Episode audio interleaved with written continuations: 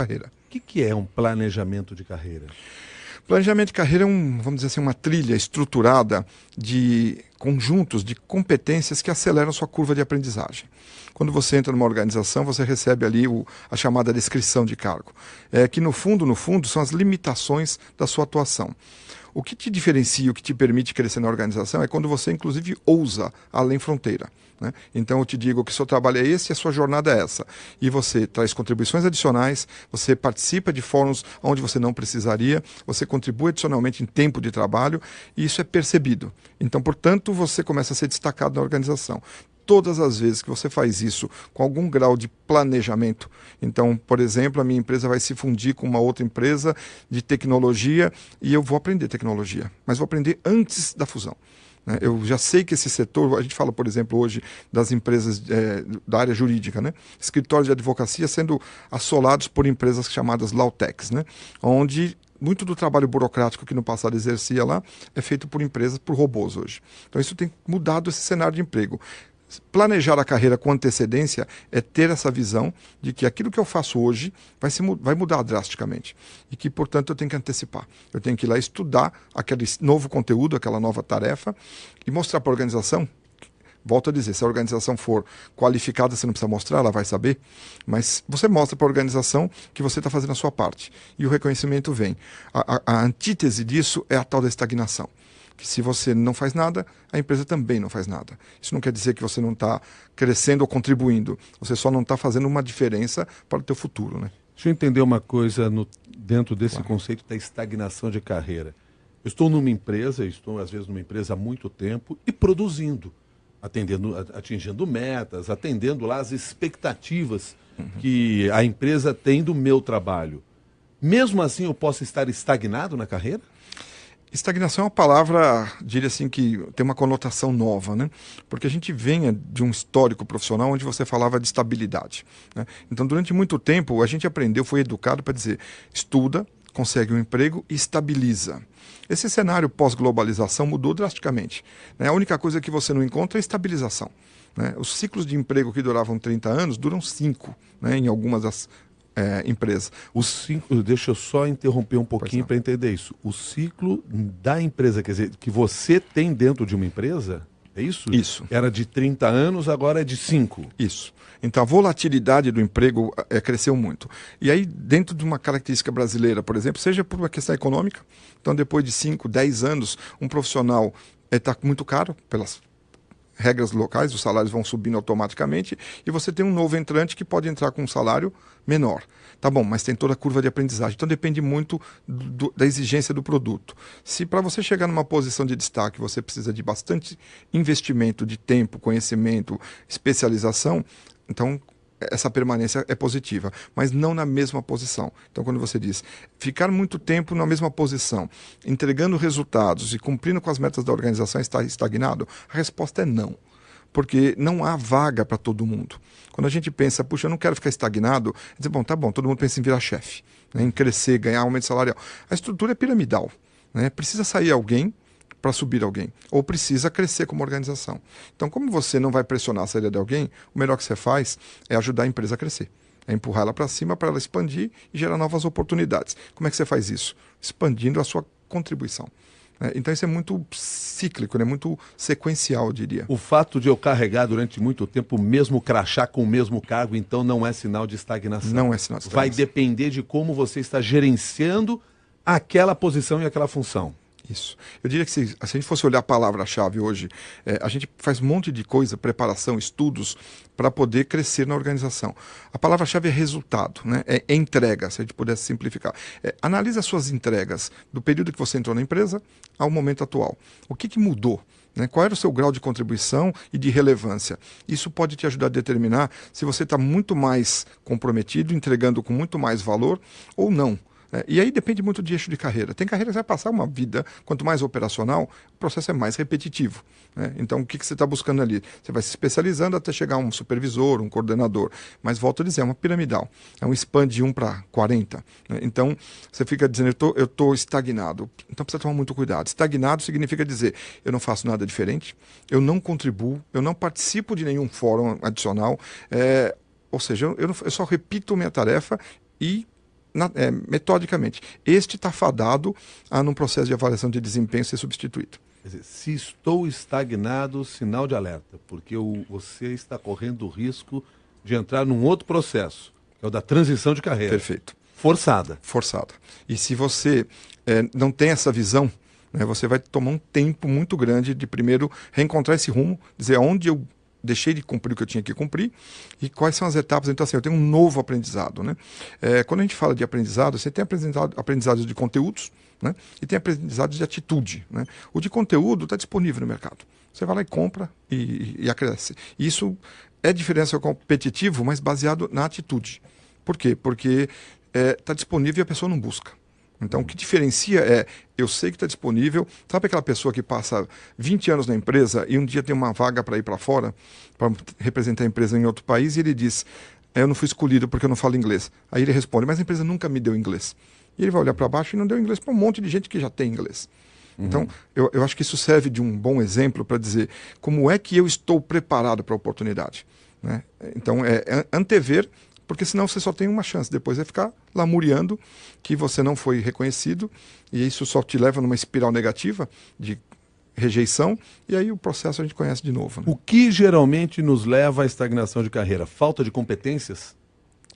Eu diria que são duas coisas. A primeira é, é eu, talvez eu pudesse classificar como foco, né? É dizer, a gente gostaria de fazer aquilo que a gente escolheu como carreira, engenheiro, uma série de atividades. Nem sempre o mercado de trabalho te absorve por isso.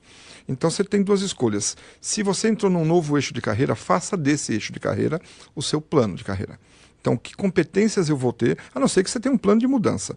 Mas aí, volto a dizer, você está sem foco.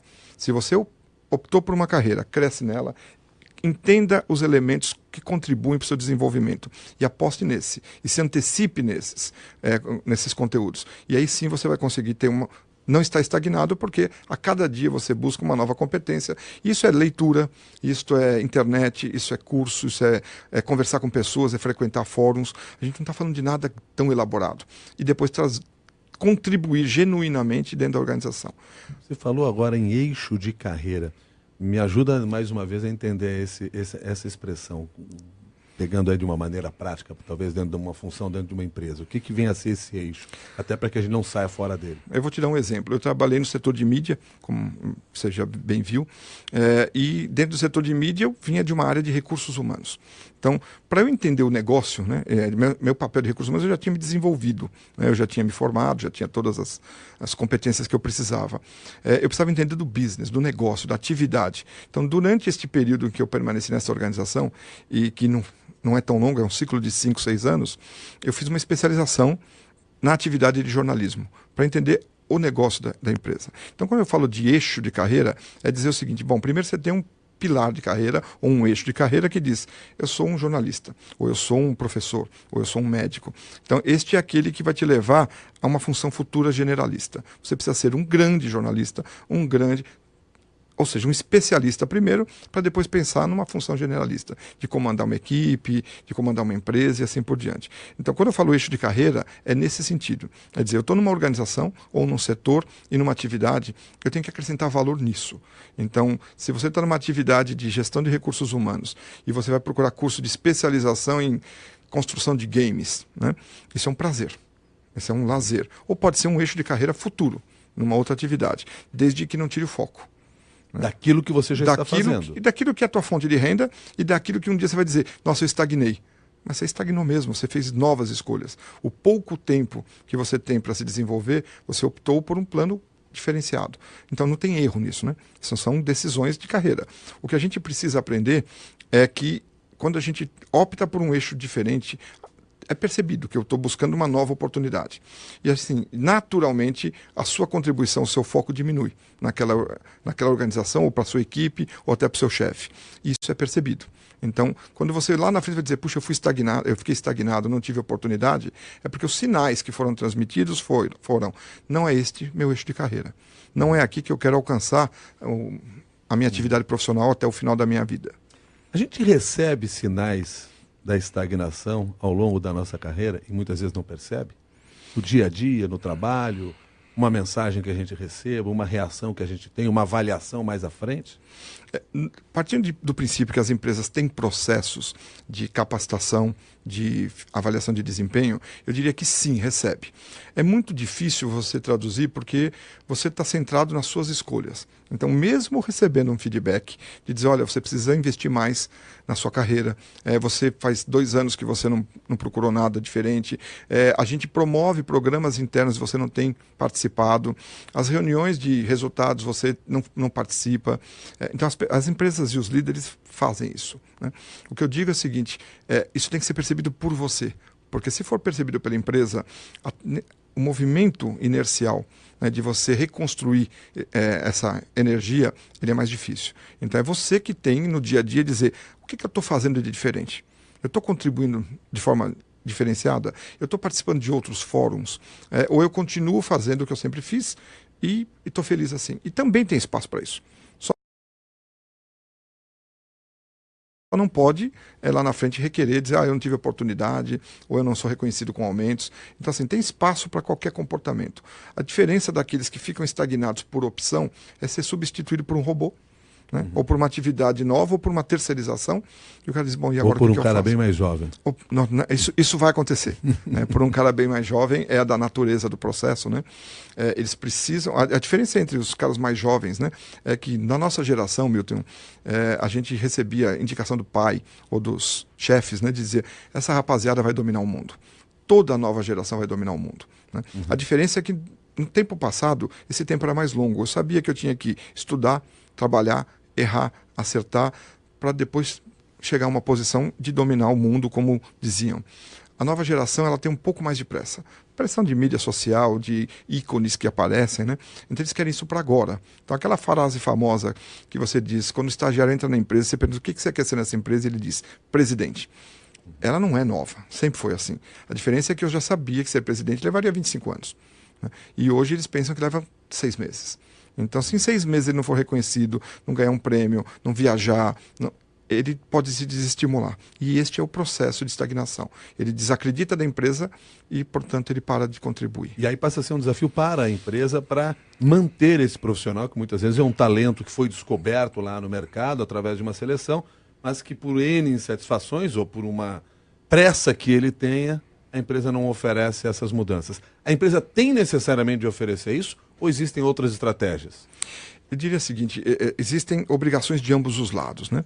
Então, a empresa, quando dedica esforços, investe dinheiro para fazer a melhor busca de um profissional de grandes talentos, é, ela está fazendo a parte dela de selecionar as pessoas que vão ajudar a levar a empresa para frente. E ela deve olhando para frente em seus planos, permitir acesso aos conhecimentos que ela vai exigir lá na frente.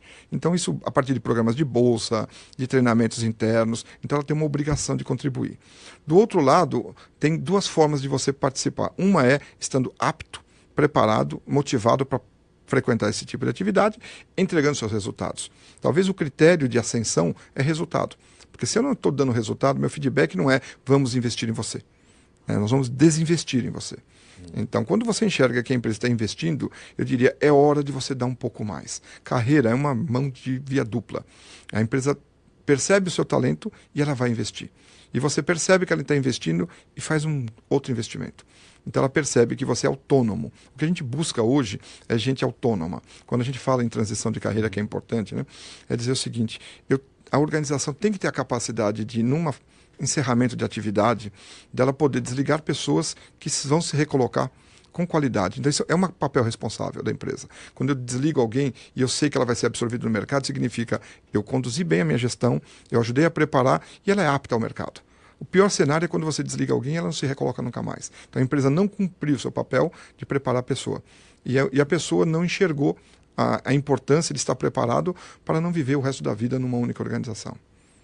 O Feliciano, que participa aqui dessa nossa conversa também pelo Facebook, ele chama atenção para um fato que é evidente, que torna toda essa questão que nós estamos discutindo aqui ainda mais importante, que é o fato de que hoje em dia, cada vez nós vamos nos aposentar muito mais tarde. Cada vez vai ser mais difícil aquela ideia de entro no emprego já pensando na aposentadoria. Isso vai ficar muito distante. Ou seja, essa reinvenção, essa transição e o risco de estarmos estagnados é enorme. Num processo como esse. Sem dúvida. Então, neste aspecto, né, e considerando essa nossa realidade, que na verdade é uma realidade em geral, porque no fundo, no fundo, as pessoas estão vivendo cada vez mais. Né? O avanço na saúde tem permitido que a gente chegue a 90 anos com saúde. E a gente quer estar ocupado. Então, quando a gente pensa em carreira, a gente tem que pensar em carreira produtiva, né, financeiramente, que me permita chegar no patamar, mas tem que pensar em ocupação. Né?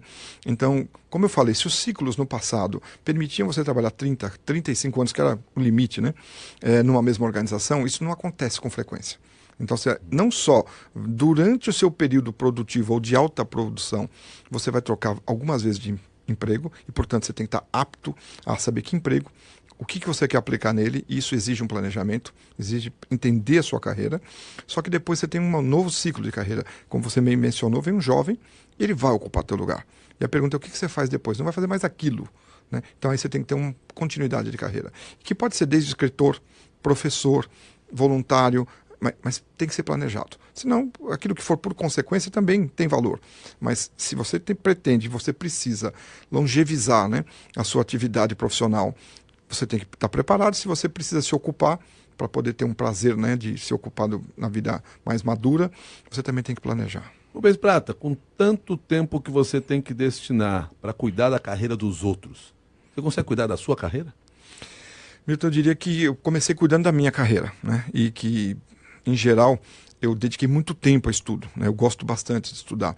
É, eu, eu, brinco que se eu fosse para trabalhar hoje, né, na atual conjuntura em, em, hospitais, em rede de saúde, eu só não ia estudar medicina porque não daria tempo. Os ciclos são muito curtos. Né? Então não daria tempo de me formar. Mas certamente eu estudaria administração hospitalar, alguma coisa voltada a isso. Então eu sempre acreditei que eu tenho que demonstrar para as organizações o quanto eu estou comprometida com o objetivo dela. Então, eu sempre que estou numa organização, eu participo dos fóruns, eu aprendo, eu trago novidade. Isso funcionou muito bem. Então, quando eu vou e escrevo um livro, ou quando eu recebo pessoas na estátua para orientar, a primeira coisa que eu pergunto é o que você está fazendo para você, não para a empresa. Se você fizer alguma coisa muito boa para você, a empresa ela é competitiva, ela é astuta, ela vai te achar a, a, a, chamada busca de executivos, né, o headhunting que tem por aí, ele já te acha, ele te encontra. Então, se você fizer a sua parte, né, você vai aparecer. Mas normalmente a gente faz, é, tem muito conceito da fazer esperando algo. Né? O algo é uma consequência. Então, se você não, em nenhum momento, a, a gente convive com profissionais que perdem o emprego e diz, puxa, eu parei de estudar.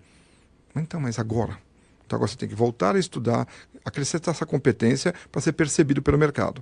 Se você tivesse feito isso durante a sua jornada de trabalho, você teria sido percebido pela sua empresa e por outras empresas. Então esse processo de capacitação constante, é, de autodesenvolvimento, e que ele não é delegável, ele é seu, ele, ele gera a reciprocidade. Mas aí eu vou usar assim aquelas frases que a gente ouve no dia a dia aí. É, mas eu não tenho nem tempo para fazer o que eu tenho que fazer dentro da empresa, quanto mais para estudar, para me preparar para esse futuro emprego que eu sei, sei lá qual é. Como é que eu faço isso?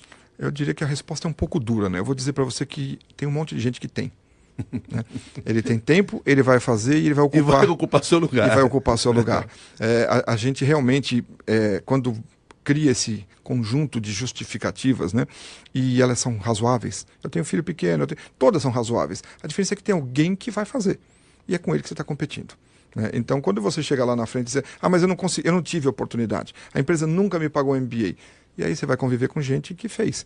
É, a gente olhava essas coisas, né? no meu tempo a gente foi fazer MBA, meu primeiro MBA tinha 30 anos. O profissional sai da faculdade com 22 já faz MBA. Então os tempos estão encurtando muito, né? Então está ficando cada vez mais pressão para essa nova geração. Aquilo que a gente, é, eu, eu, uso muito isso com jovens, né? que eles olham e dizem, ah, mas tem um cara que aos 48 anos fez uma virada de carreira, comprou uma fábrica de prancha de surf, mudou todo. Eu falei, tá bom, me conta o segundo. Me fala mais um. Né? Porque a gente tem casos excepcionais. Né? Então, se a gente for se pautar pelos casos excepcionais, a gente acomoda. Dizer, não, eu daqui a pouco eu consigo. Né? Aquelas frases que os atuais 30 são os, os, os novos 20, né? elas são realmente alarmes importantes para quem está orientando um jovem, para quem está orientando um profissional de carreira, a, a, tomar atenção de que isso tudo contribui para uma estagnação. E a estagnação não necessariamente é dentro da empresa. A estagnação é na sua carreira, na sua vida, nas escolhas que você faz, por falta de norte, por falta de um bom plano. Pegar o tema da transição de carreira ainda. É honesto de minha parte eu estar numa empresa trabalhando e me programando, me projetando para ir por uma outra empresa, talvez, até para não ficar estagnado? Eu diria que sim. Né? É, a gente está falando de, de novo de uma dupla competência. Né? Quando uma organização ela sai ao mercado e busca um profissional, ela busca por um perfil. E ela identifica aquele perfil. E normalmente as organizações dizem: aqui a gente quer gente dinâmica, motivada, nós temos muita oportunidade, a gente incentiva. E aí o profissional vem para dentro da organização e a realidade não se concretiza. Né? Ele entra, passa a ser mais um, então significa a empresa passou a falhar na gestão de pessoas. Eu não, eu não tenho sistemas que enxergam contribuições diferenciadas. Eu não tenho sistemas que reconhecem essas contribuições. Então significa dizer que se eu faço a minha parte, eu me desenvolvo, eu busco e percebo que internamente a organização ainda não está apta a, ou não reconhece, ou não é esse o diferencial para ela, eu tenho dois caminhos. Aceitar isso e estagnar. Né? Uhum. Fico dentro da organização esperando que ela me escolha, ou realmente tomar pulso decisão da sua organização, é, decisão da sua carreira e sair. Eu vou te dizer, este é um excelente exemplo para o aprendizado da organização. Ela sai, paga uma busca, um headhunter, ela traz a pessoa, desenvolve, investe, depois deixa de dar atenção e não percebe, e ela perde. Quando ela perde, é, uma, é um aprendizado. Por que, que eu perdi? Eu perdi porque não tenho sistemas que garantam a comunicação, a forma dele se expressar e de reconhecer essa diferença. Então, não é ruim, né? Eu diria o seguinte: se você está tendo um desempenho e a empresa não corresponde, primeira medida é fale com seu chefe. Né? Mostre o que você está fazendo, pergunte sobre oportunidades, entenda o contexto da empresa. Mas não havendo essa reciprocidade, o aprendizado vem pela dor. Né? A pessoa vai embora e a empresa tem que repor e começar do zero. E quando eu resolvo ir buscar uma vaga em um outro mercado, até porque estou entendendo que aqui onde eu estou nesse momento não tem novas oportunidades como eu gostaria de ter. Eu devo dizer isso para a empresa em que eu estou? Por exemplo, depois dessa conversa a qual você se referiu com o chefe e nada aconteceu, uh, eu devo dizer para ele que vou procurar um outro emprego ou isso me faz correr algum risco? Isso te faz correr bastante risco. É, por mais que a gente queira a transparência, eu acho que você deve dar esses sinais buscando mostrar que você tá, tem mais a oferecer e que a empresa não está querendo aproveitar. Essa é uma mensagem bastante clara. Eu ia ao chefe dizer: como é que eu contribuo, contribuo mais? Eu acabo de ter, fazer um projeto, eu posso participar do lançamento desse produto ou daquela fusão de empresas? Você cria essas oportunidades, sinaliza para a empresa. Se o seu chefe for bom, ele vai enxergar. Se o seu chefe não for bom, ele vai se incomodar com isso. Né? Agora, você dá um aviso e dizer, ok, então eu vou começar a procurar fora, você, está, você iniciou uma ruptura né, de carreira. Então, há, vai haver situações onde a empresa diz, não, espera, né? Porque as empresas acabam reagindo quando você pede demissão. Infelizmente, a gente sempre vai no processo de dizer, não, mas por que você está indo embora? Você devia ter percebido antes. Né? Enquanto eu estava aqui negociando, ou mostrando para vocês as minhas competências. Mas eu diria, sinalizar antes é, pode ser um alto risco. E eu diria assim, até uma questão de etiqueta. Né? É, a escolha é sua. É, é, a relação de trabalho ela é de duas partes. Ela é independente. Então eu posso me desligar e a empresa pode me desligar por critérios que são individuais da empresa ou, do, ou da pessoa. Pensando aqui desde o início, aliás, estou pensando isso. Uh, os departamentos de recursos humanos são extremamente importantes dentro das empresas no sentido de perceber tudo isso e até de conseguir pegar um funcionário, um profissional que de repente esteja realmente estagnado e alertar isso, fazer, abrir novos caminhos para ele. Imagino que assim essa percepção de quem trabalha no RH seria fundamental. Fundamental. Eu diria que você trouxe à tona aqui um, um, elemento que diferencia a qualidade do RH, que é o RH ele não é o responsável pelo indivíduo, ele é responsável pela liderança. Então, assim, ele tem que enxergar o que acontece para preparar a liderança. É o líder que tem que reconhecer os talentos. É o líder que tem que ofertar oportunidade. Então, o papel do RH nesse espaço de ouvir, né, aquele aquele cara que reconhece o ambiente via pesquisa, via relacionamento e fazer que o papel da, da liderança seja bem exercido. É, quando o RH interfere, ele cria alguns hiatos. Né? Então, você perguntar o papel do RH é perceber isso, ele tem que perceber, ele tem que criar ferramentas, e quando um líder não utilizar as ferramentas, não se aproveitar de tudo que é disponível, ela tem que formar o líder. Muitas vezes é mais importante trocar o líder rápido do que você ter que reestruturar toda uma área, porque o turnover, a troca de pessoas, chega num momento que fica insustentável.